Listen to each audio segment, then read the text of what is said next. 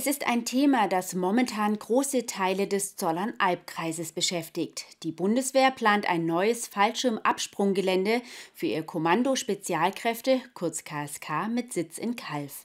Der Grund, das jetzige Gelände in Renningen-Malmsheim braucht die Firma Bosch für eine Betriebserweiterung. Das Land Baden-Württemberg ist auf die Suche nach einem Ersatz gegangen. Aus 100 möglichen Standorten wurde die Staatsdomäne Waldhof zwischen Dautmergen, Dormettingen, Geislingen und Rosen Rosenfeld ausgewählt. Das abgelegene Gelände gehört dem Land, doch dagegen regt sich Widerstand. Anwohner der umliegenden Gemeinden wie auch direkte Nachbarn haben sich in einer Bürgerinitiative organisiert. Am Dienstagabend haben Staatsministerium und Bundeswehr in der Schlossparkhalle in Geislingen über das geplante Projekt informiert. Full House in der Schlossparkhalle in Geislingen. 600 Menschen waren zur Bürgerinformationsveranstaltung gekommen. Worum es geht, darüber informierte Oberst Andreas Reier. KSK-Soldaten üben den Fallschirmsprung in voller Montur. Nötig, wenn es zum Beispiel um die Befreiung von Geiseln geht.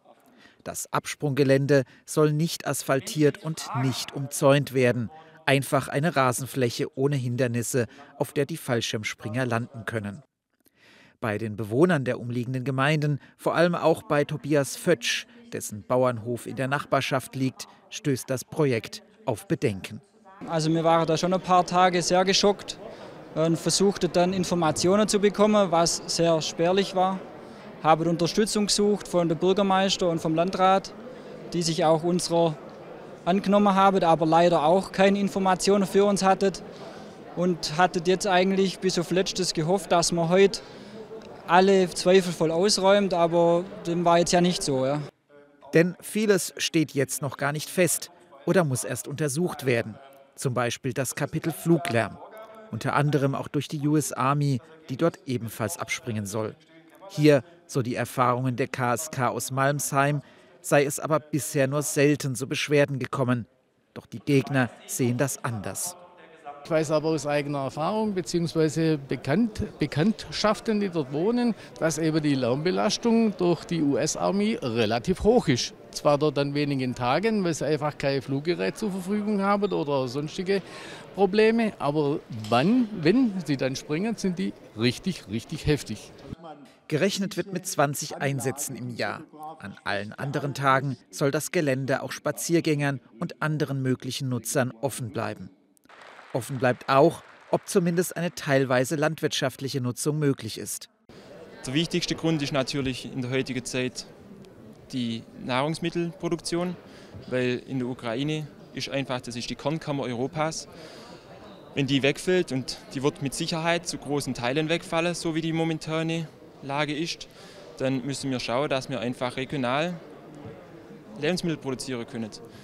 50 Hektar beste landwirtschaftliche Fläche, so die Kritik, würden wegfallen. Damit könne man 2500 Haushalte ernähren.